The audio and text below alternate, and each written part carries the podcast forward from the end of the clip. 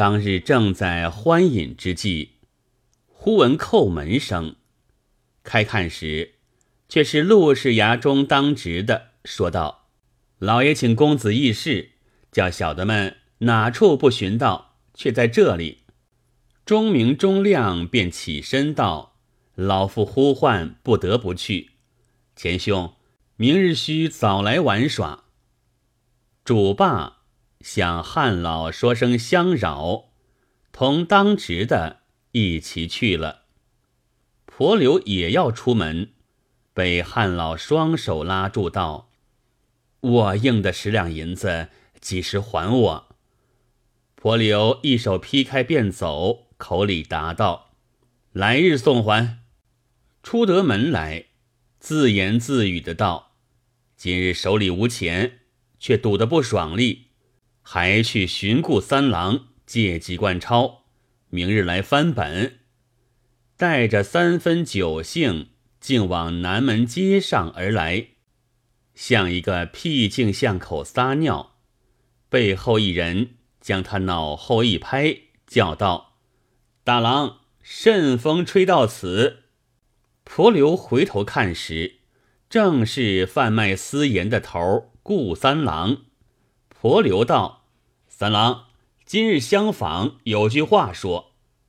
顾三郎道：“甚话？”婆刘道：“不瞒你说，两日赌得没兴，与你告借百十贯钱去翻本儿。”顾三郎道：“百十贯钱却意，只今夜随我去便有。”婆刘道：“哪里去？”顾三郎道：“莫问莫问，同到城外便知。”两个不出城门，恰好日落西山，天色渐明。约行二里之程，到个水港口，黑影里见揽个小船，离岸数尺，船上芦席满满冒住，密不通风，并无一人。顾三郎捻起泥块，向芦席上一撒，撒的声响，忽然。芦席开处，船舱里钻出两个人来，咳嗽一声，顾三郎也咳嗽相应。那边两个人即便撑船拢来，顾三郎同婆刘下了船舱，船舱还藏的有四个人。这里两个人下舱，便问道：“三郎，你与谁人同来？”顾三郎道。请的主将在此，休得多言，快些开船去。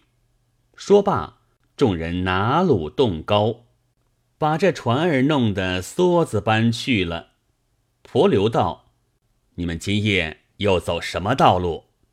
顾三郎道：“不瞒你说，两日不曾做的生意，手头艰难。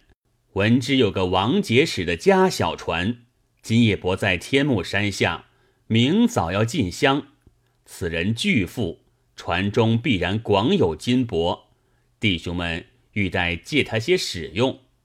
只是他手下有两个仓头，叫做张龙、赵虎，大有本事，没人对付得他。正思想大郎了得，天性适才相遇，此乃天使奇变，大胆相邀至此。婆刘道。做官的贪赃枉法得来的钱钞，此乃不义之财，取之无碍。正说话间，听得船头前荡桨响，又有一个小划船来到，船上共有五条好汉在上，两船上一般咳嗽相应。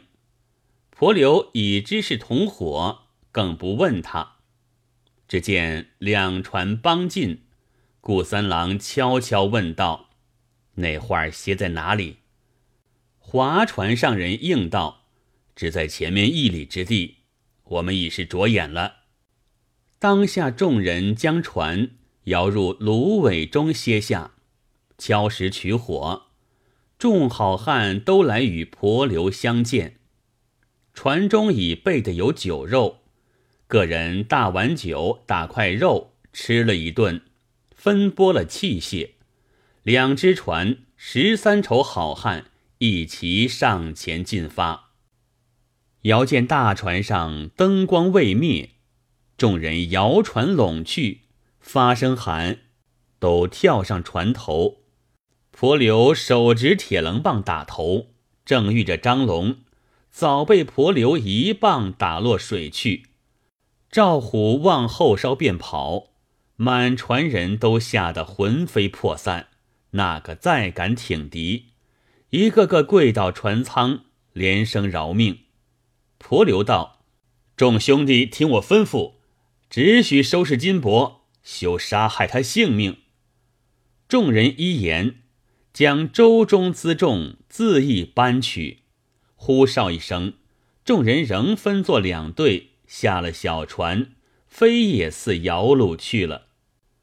原来王节使另是一个坐船，他家小先到一日，次日王节使方到，已知家小船被盗，细开诗单，往杭州府告状。杭州刺史董昌准了，行文各据。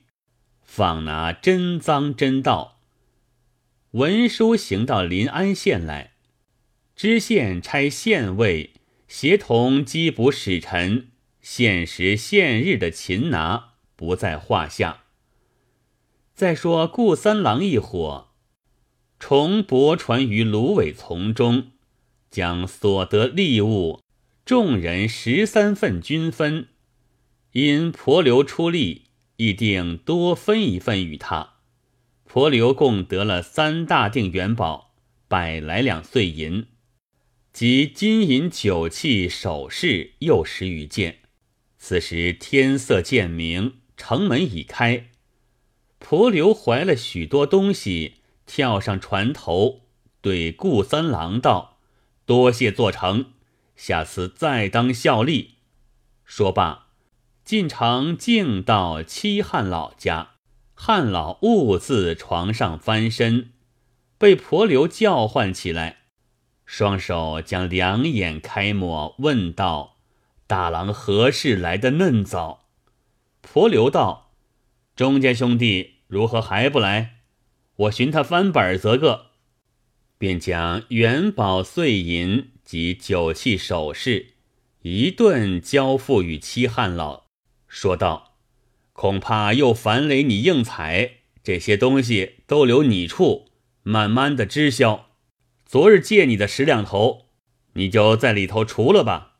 今日二中来，你替我将几两碎银做个东道，就算我请他一席。”齐汉老见了许多财物，心中欢喜，连声应道：“这小事但凭大郎吩咐。”婆刘道：“今日起早些，即二中未来，我要寻个静办处打个盹儿。”七汉老引他到一个小小阁中白木床上，叫道：“大郎任意安乐，小人去梳洗则个。”却说钟明、钟亮在衙中早饭过了，绣了几锭银子，再到七汉老家来。汉老正在门首买东买西，见了二中，便道：“钱大郎今日做东道相请，在此专候久了，在小阁中打盹儿。二位先请进去，小人就来陪奉。”钟明、钟亮两个私下称赞道：“难得这般有信义之人。”走进堂中。只听得打鼾之声如霹雳一般的响，二中吃一惊，寻到小阁中，猛见个丈余长一条大蜥蜴踞于床上，头生两角，五色云雾罩定。钟明钟亮一齐叫道：“作怪！”只这声作怪，便把云雾冲散，不见了蜥蜴。定睛看时，乃是钱大郎直挺挺的睡着。弟兄两个心下想到：常闻说一人多有变相，明明是个蜥蜴，如何却是钱大郎？此人后来必然有些好处，我们趁此未遇之先与他结交，有何不美？两下商量定，等待婆刘醒来，二人更不言其故，只说：“我弟兄相慕信义，情愿结桃园之意，不知大郎允否？”婆刘也爱二中，为人爽快，当下就在小阁内八拜定交。因婆刘年最小，做了三弟，这日也不赌钱，大家畅饮而别。临别时，钟明把昨日赌赢的十两银子送还婆刘，婆刘哪里肯收，便道。齐汉老处，小弟自己还过了。这银大哥全且留下，且待小弟手中乏时相借未迟。钟明只得收去了。自此日为始，三个人时常相聚，因是吃酒打人，饮博场中出了个大名，号为钱塘三虎。这句话。吹在钟琪耳朵里来，好生不乐，将两个儿子禁约在衙内，不许他出外游荡。蒲留连日不见二中，在陆氏衙前探听，已知了这个消息，害了一怕，好几日不敢去寻二中相会。正是曲有必须端，休将戏谑看。家言儿学好，子孝父心宽。再说钱婆刘与二中输了，少不得又与顾三郎这伙亲密，时常同去贩盐为道。此等不法之事，也不知做下几十遭。原来走私商道路的，第一次胆小，第二次胆大。第三次、第四次，浑身都是胆了。他不犯本钱，大定银、大贯钞的使用，侥幸其事不发，落得快活受用。且到事发在处，他也拼得做的。自古道，若要不知，除非莫为。只因顾三郎火内陈小乙。将一对赤金莲花杯在银匠家倒换银子，被银匠认出是李十九员外库中之物，对做工的说了，做工的报知县尉，访着了这一伙姓名，尚未挨拿。忽一日，县尉请中路氏父子在衙中饮酒。因钟明写的一手好字，县尉邀至书房，求他写一幅条单。钟明写了李太白少年行一篇，县尉展看称美。钟明偶然一眼，去见大端石砚下露出些直角，推开看时，写得有多人姓名。钟明有心。捉个冷眼，取来藏于袖中，背地偷看，却是所访言道的单儿，内中有钱婆刘名字。钟明吃了一惊，上席后不多几杯酒，便推腹痛先回。县尉只道真病，由他去了，谁知却是钟明的诡计。当下钟明也不回去，急急跑到七汉老家，叫他转寻婆刘说话。恰好婆刘正在他场中铺牌赌骰，钟明见了也无暇作揖，一只臂膊牵出门外，到个僻静处，说道：“如此如此，幸我看见偷的访单在此，兄弟快些藏躲。”恐怕不久要来缉捕，我须救你不得。一面我自着人替你在县尉处上下使钱，若三个月内不发作时，方可出头。兄弟千万珍重。婆留道：“单上许多人，都是我心腹挚友。哥哥若迎为时，须一力与他解宽。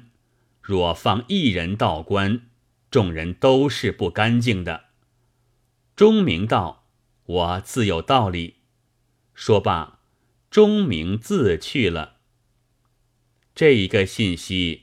急得婆刘脚也不停，竟跑到南门寻见顾三郎，说知其事，也叫他一伙作速移开，休得招风揽火。顾三郎道：“我们只下了盐船，各阵是四散撑开，没人知觉。只你守着爹娘，没处去的，怎么好？”婆刘道：“我自不妨事。”珍重，珍重。说罢，别去。从此，婆刘装病在家，准准住了三个月，早晚只演习枪棒，并不敢出门。连自己爹娘也知道是个异事，却不知其中缘故。有诗为证：“钟鸣欲救婆刘难，又见婆刘转报人。”同乐同忧真义气，英雄必不负交亲。却说县尉次日正要勾设公事，寻砚底下这幅访单已不见了，一时乱将起来，将书房中小厮吊打，再不肯成招，一连乱了三日，没些影响。显为没做道理处。此时钟明、钟亮拼却私财，上下使用，缉捕使臣都得了贿赂，又将白银二百两，央使臣转送县尉，叫他割起这宗公事。幸得县尉姓贪，又听得使臣说道：“陆氏衙里替他打点，只一道。”那边先到了陆氏之手，我也落得放松，做个人情，收受了银子，假意立献与使臣讥讽。过了一月两月，把这事都放慢了。正是官无三日紧，又道是有钱使得鬼推磨，不在话下。